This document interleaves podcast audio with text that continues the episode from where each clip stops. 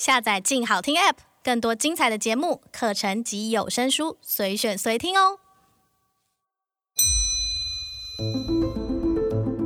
转动指针，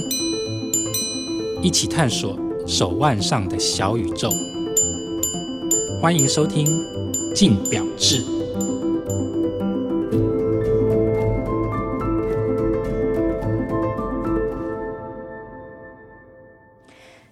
大家好，欢迎收听由静好听与静周刊共同制作播出的节目《静表志》，我是静周刊精品组记者王思成 Amanda。那这一集呢，我们邀请到的来宾是专业表评 Q。大家好，我是 Q。这一集呢，我们要来跟大家聊什么题目呢？我们要来聊聊，就是新手表迷应该要怎么挑手表。那其实当然，就是对于那些已经入门的表迷来讲，其实这一题好像真的已经有点老生常谈了啦。可是其实每个阶段都还是会有一些新手的表迷，就是想要入门嘛。所以其实我觉得我们还是可以先跟大家聊聊说，诶，刚开始买手表应该要注意哪些东西？那挑选的时候注意哪一些条件？对于那些已经入门的表迷来讲，我觉得其实他们也可以思考看看，其实当时买手表的初衷，我想先来请问一下 Q，就是你觉得啊，其实新手在买手表之前呢、啊，应该要先厘清哪一些状况？嗯，首先我觉得优先要厘清的话，就是一个虽然很很现实，可是很实际的问题，那就是预算。因为其实我们知道说，嗯、呃，手表它的价位的话，其实从几千块到几千万都有可能。所以你一开始你要理清说，你愿意为你这只手表付出多少的代价，以及你可能付出多少的代价。先把这一点理清之后，你才会知道说你要往哪个方向去寻找。虽然这个感觉很铜臭味的一个答案啦，可是我觉得在买表之前，这个一定是要先搞清楚的。是。好，那一个是预算，那另外一个的话，可能就是你要搞清楚，说你是为了什么样的目的在买表的，就是你希望从这只手表上面得到什么样子的东西。因为其实老实说，其实手表现在它的实用性其实已经被降到很低了。因为如果你说看时间的话，其实能够取代它的东西已经太多了。所以其实我们买表的时候，常常它为的理由并不是这么单纯的一个机能性的理由。在这之外的话，你就要思考说你是为了什么要买这只表。好，有些人可能还是觉得说，我希望呃从手机之外，我可可以有一个更快的取得时间的方式，那就是看手表。那好，那这是手表最原始的需求。有些人也也许就是为了这样子的理由要买表的。那可是有一些人可能是为了一些穿搭上的理由。那其实穿搭也可以分很多不同的理由，像有些人可能是一种很目的性的穿搭，比如说我就是觉得我就是穿西装，我西装感觉好像就是要配一只稍微呃称职一点的表过去，比较看起来比较得体的感觉。那这这是一种理由。那有些人穿搭很单纯，就是想穿好看，就觉得说其实好像手表算是配件的一部分，穿它的话是可以完成我整个身体上面的一个风格这样子。对，那这也是穿搭上面的另外一种理由。那当然还有一部分就是一个嗯更更俗气的一点理由吧，它就是为很为了炫耀，因为我们知道说其实手表在很大一个程度上面都是代表你的身份地位的，所以有些人可能买了就是要象征，就是说我值这个地位，或者是我今天买得到，我有这个本事弄得到这是很难弄到的表，所以有些人买表的话是为了炫耀，那当然这也可能没那么健康，不过它仍然算是一个时下蛮重要的一个理由。那可能还有一些人为了其他理由，比如说投资，因为现在很多人一讲到高价表的话，第一个马上就会想到保不保值啊，或者转卖之后能不能反而赚一笔这个样子啊。那当然我也认为这个不太健康啊，可是你也不能否认，其实很多人买表是会有这样子的考量的。那这可能也是你想买表的一个理由。那还有一种的话，就算是像我这种人在买表的一个理由，你可能是为了一些嗜好性的收藏，因为我们很单纯的觉得说，嗯，手表很好玩，就在我们的手表上面可以得到很多乐趣，可以做很多的研究，很多的钻研。那像这也会是你买表的一个理由。那像我们刚刚像林林总讲下来的话，他可能从一些实用的理由，或甚至是一些其实跟手表本身无关的理由，它都存在。就是现在你在市面上面看到买表的人，他们可能是为了这些各种不同的目的进来买表的。所以我觉得，当你今天决定要花一大笔钱下去买表的时候，你可能首先要先先理清说，你是为了这中间的哪一种目的想要投入这个市场。好，那除了刚刚 Q 讲的那一些状况之外啊，其实大部分的新手在买表之前都还是会有一些一些项目，他需要去选择嘛。就例如说，好，最常见的，我需要买机械表还是石英表？嗯，好，机械表还是石英表？呃，你不能否认啦，其实石英表的话是。可以省去你很多麻烦了。因为其实坦白说，手表就整个钟表时尚的发展，从机械表进入到石英表之后，其实那是一个技术上的大跃进。到了石英表之后，你可以用更低的价钱，然后买到更长的使用时间，而且更加的准确。那准确是几十倍、几百倍的准确这样子。所以，变成说，其实买石英表，如果其实从呃机能性上面的考量或，它是没有任何疑义的。买它绝对是比较方便，比较符合一些机能性的需求。可是老实讲，就是我刚刚讲，因为它很便宜，所以相对它不会有什么价值感给人家。像在房间现在你看到的一般的石英表的话，大部分都是几千块，甚至坦白说，如果你不在意的话，几百块钱都可以解决。就是石英表其实现金已经很难赋予人家价值感了。所以像刚我们提到的一些买表的目的里头，比如说炫耀，不会有人买石英表是为了炫耀的，那也不会有人买石英表是为了投资的。那如果说你要说嗜好好了，OK，如果今天你玩的是 G-Shock 或是 Swatch 的话，这些都是石英表，可是这些表其实因为他们出的量很多，而且他们的话题性很高，所以他们玩起来的时候可能有这么一点收藏或者是嗜好的价值在里头了。可是如果说比起像我们玩机械表的时候，机械表它其实本身是一种很复杂的机械工艺在里头，其实光是钻研那个机械本身，其实就有很大的乐趣。那像我刚刚提到说，G s h o c 或者 Swatch，它带给你的那种收藏或是嗜好的乐趣，跟机械表是很不一样的。所以一般来说的话，其实石英表是比较没有呃嗜好或娱乐的价值的。那这是买石英表的部分。那如果说买机械表的话，刚刚我们就提到了，就是相对于石英表的话，其实它的结构是比较复杂的。就是研究这项机制本身，其实就可以带给使用者很大的乐趣。所以它其实，在嗜好这个方向上面的话，其实是可以可以让你钻研一辈子都没有问题，而一辈子可能都还学不完。所以它在嗜好方面的话，是可以很充足的满足你的。而且你知道说，就是因为说它的结构很复杂，所以它制作上面的成本跟那个技术背景相对的是比较高，所以它的价格也会比较高。所以你看到现在一般就是我们。叫得出名字来的那些高级品牌的话，他们基本上都是在做机械表。那所以就我们刚提到说，像价值感啊、收藏啊，或者是你要投资啊，这些也都是针对机械表而来的。那相对的话，就是说它既然这么的复杂，所以操作起来也就比较的麻烦。在使用上面的话，就不会像石英表这么简单。像比如说机械表的话，嗯，你可能每一到三天你都需要上发条一次。那久的话，可能了不起也是八天吧。那个石英表的电池一装上去之后，你可能三五年都可以不都可以让它持续。他跑都不用去管它，而且以精准度来讲的话，其实今天一只机械表，我们以劳力士来讲好了，它一天可以准到说一天的误差大概是正负两秒之内，这个以机械表来讲已经是非常非常了不起的一个准度了。可对石英表来说的话，你带几千块钱的石英表就可以达到这个准度了。好的石英表的话，一年只差一秒都可以做得到，所以它的准度跟石英表是没得相比的。那这个分别就是石英表跟机械表之间的优劣。那这些优劣对你来讲，哪个比较重要，哪个比较不重要的话，我觉得可能还是回。归到我们刚刚前一题讲到的，就是你是为了什么理由来玩表的？那为什么机械表就是会让人家有比较大人味的感觉呢？因为就是感觉坊间很多题目都会做说，嗯，例如社会新鲜人的第一只机械表怎么跳？就是为什么社会新鲜人一定要戴机械表？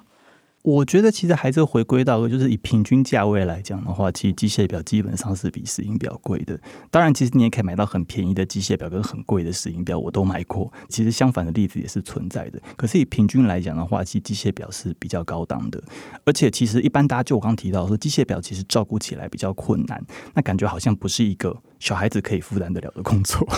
所以觉得好像就是说，你今天如果说上了点年纪啊，出社会了之后啊，给你一只就是需要好好对待它的。机械表好像也算是给你一个责任的感觉啦。对啊。嗯，好，那刚刚我们聊了机械表嘛，那机械表很难免的就是你还要思考点，包括你要买自动上链还是手上链。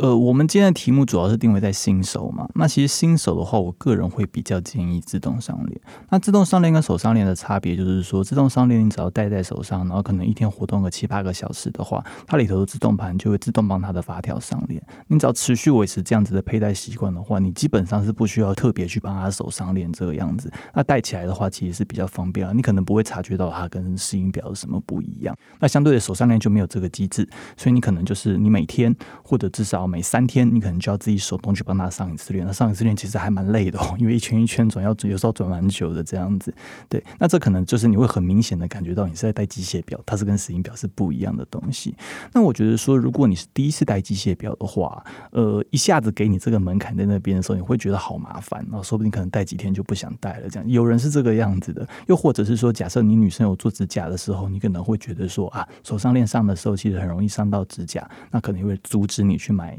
手上链的手表这样。所以我会比较建议说，如果你对于机械表是完全没有认知的话，一开始戴自动上链的话，你的那个挫折感会比较少一点这样子啦。可是相对的，如果说你买表是为了说你想要去培养一个嗜好，想要久了之后去研究机械表的话，其实手上链是比较有看头的。因为像我刚刚提到说，自动上链有自动盘嘛，自动盘其实很大一个，它就个大大的半圆形，基本上要装上去之后，它就把半颗机芯都给遮住了。所以有的时候我们想要研究一些机芯结构啊，或是看一些机芯的打磨细节啊，其实那自动盘挡在那边的时候，你就什么都看不到了。所以，我们以赏玩的角度来讲的话，其实自动表是稍微弱了一点的。那手上链的表的话，其实是比较有有赏玩的空间在那边。所以，你长期来说，如果你是想要做一些嗜好的经营的话，那手上链也许可以实验看看。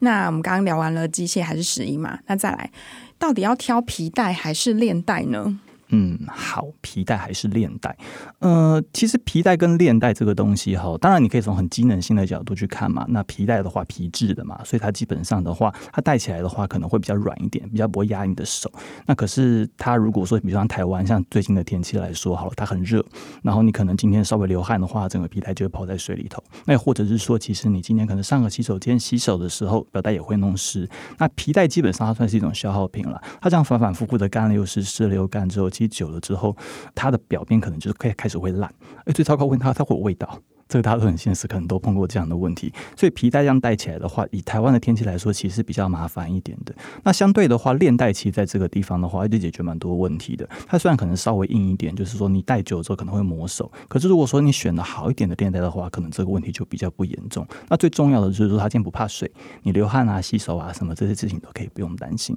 那这个是从机能性的角度去思考这个问题。那感觉好像就是链带好像百利而无一害嘛，对不对？可是问题是事情没那么那么简单。因为其实我们现在在看手表的时候啊，什么样子的手表会配链带，什么样子的手表会配皮带，其实这东西有一点约定俗成的。嗯，就好像今天我们穿衣服的时候，我们有分肩皮鞋跟球鞋一样。我们大概知道说，你穿西装的时候，我们理论上是会搭皮鞋。那相对你今天穿运动比较休闲一点的话，我们可能就会搭球鞋。那皮带跟链带在这里头的属性上面，那通常皮带会比较分配到正装表，就相当于我们刚刚说穿皮鞋或穿西装的表上面去。那链带的话呢，比较多话会用在像是运动的表款上头，这是一个比较笼统的分法啦。那如果说今天你一开始决定你想要买的表是比较偏正装性质的，是希望你可以，比如说你一个礼拜五天要穿西装的话，你想要搭个正装一点的表款的话呢，其实皮带相对是比较正式一点的。尤其是你今天如果是要出席一些比较正式的场合，比较需要 dress up 的时候，其实皮带是会更得体的一点一个选择。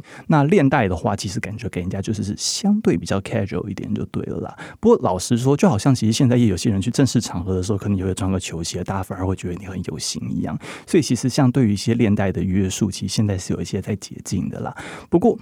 就好像男人会觉得说，你还是有一套像样的西装，在真的有必要的时候把它拿出来，那是你的 big gun 这种感觉。所以我会觉得说，其实如果你认为说，在你的日常生活当中，也许不是每一天，可是可能一年中间有一两天那种 big day 那种感觉的时候，我觉得你背着一条比较正装的皮带表，可能还是比较保险的。好，那再来呢？聊到就是我们到底要买很想要的，还是买买得起的？因为你知道，就是在讨论区上还是网络上，大家很多人都会说“直上劳，直上劳”。所以你真的是，例如说，你要存到一笔钱去买一只你自己真的很想要的，还是其实你现在有多少钱做多少事？其实买表这件事情上头，我个人的信念哈，我是觉得我很反对人家打肿脸充胖子这件事情了。因为像我开始提过嘛，我觉得说，因为表示高价品，所以买它有一个部分是在证明你的身份地位。可是如果说你今天打肿脸充胖子的时候，就变成说，其实你是硬上一个其实并不符合你身份地位的一个 level 的手表这样子。那我觉得你这样带出去的时候，人家好像觉得你很厉害，可是其实你没有这么厉害，你是硬冲上去的。那我我个人是不太喜欢这种充胖的行为啦。对，所以其实你说很想要的或是买得起的，那我觉得首先是要买得起的。怎样叫买得起呢？因为我们现在。讲到说真正的高级表的话，基本上都六位数起跳，已经都是十几万以上的。绝大部分的人，就算把你一个月的薪水吐出来了，应该都还是买不起啊。那怎样叫做买得起？当然就是你看到房间会有很多各式各样的公式啦，像之前日本有算过，说是你年薪的十分之一这个样子啊，就差不多把你一个半月的薪水吐出去这个样子啦。那这东西算法准不准呢？那以我自己的经验来检视的话是不准啊。因为我我现在买的表都超过我年薪的十分之一了，我没有赚这么多。可是因为说对我们来说，其实表示一个嗜好，所以我愿意支出一个可能有点超过我能力负荷的一个金额去买。可是这目的并不是为了想要冲什么，或者想证明什么事情，真的就是我很喜欢，然后这个东西不便宜。你刚刚提到说就是很想要的话，那这关系到你很想要的理由是什么？如果你很想要的理由是像我这种比较是嗜好性的理由，那这样子的话，其实我觉得无妨。你可以存个几年的钱，然后好好买一支你真的很喜欢的东西，然后带着它的时候，你是可以研究它，是真的喜爱它的。这样子的话，我觉得其实稍微精一点、努力一点是没关系的。可是如果是像刚刚讲的那种说，你是想要证明什么事情，或者你想要炫耀什么事情的时候，那我觉得这个时候其实没有必要说去勉强做一个超过你能力负荷的事情。我觉得这样子已经失去它的本意了。是。那有一些人呢、啊，如果他觉得说，哎，我真的超想要这只手表，嗯、可是可能新表太贵，我买不起，那我转而去买二手的，你觉得这个点你会支持吗？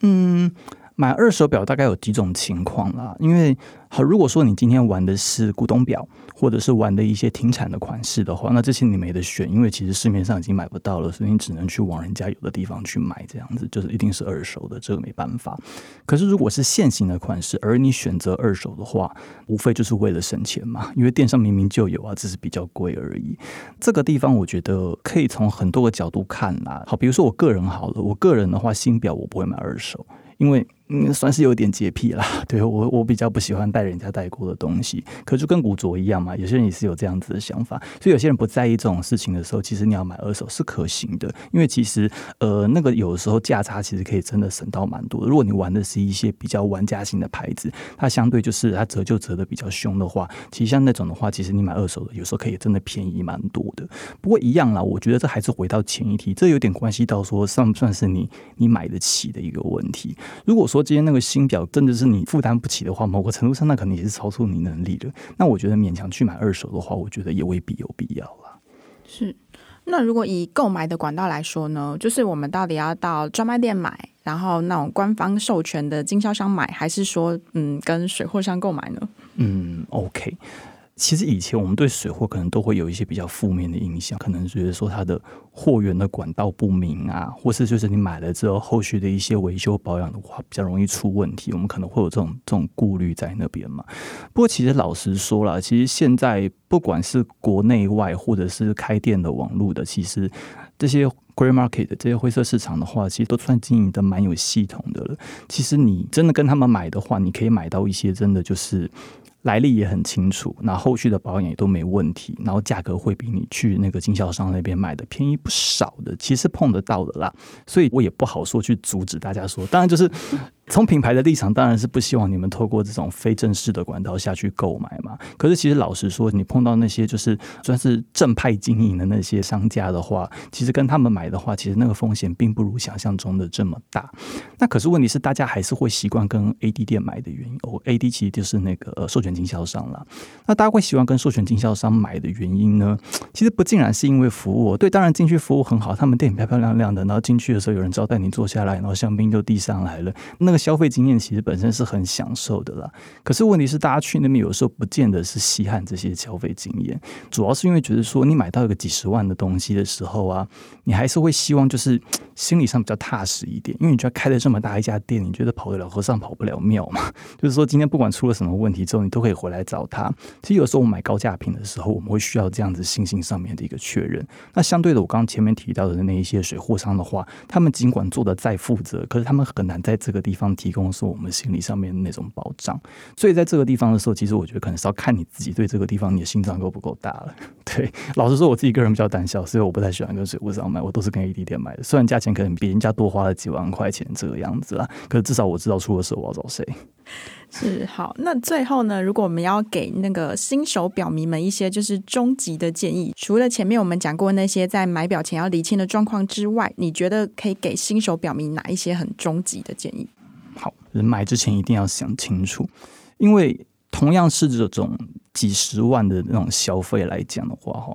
我觉得买表比起买车啊、买房子啊这些东西，其实它的所谓 CP 值非常非常低的。因为今天你买车买房，今天不管说你买的东西觉得它再奢华，或者是觉得说再不实际好了，你车子还是能开，房子还是能住嘛。可是你表买回来的时候啊，对，当然它也可以看时间啦，可是看时间。绝对不是你买表的时候的第一目的就对了啦，所以其实那东西买回来之后，它可以对你没有任何使用意义哦，这是有可能的。所以我觉得其实买表比较接近的比喻，不是买车买房，其实买珠宝。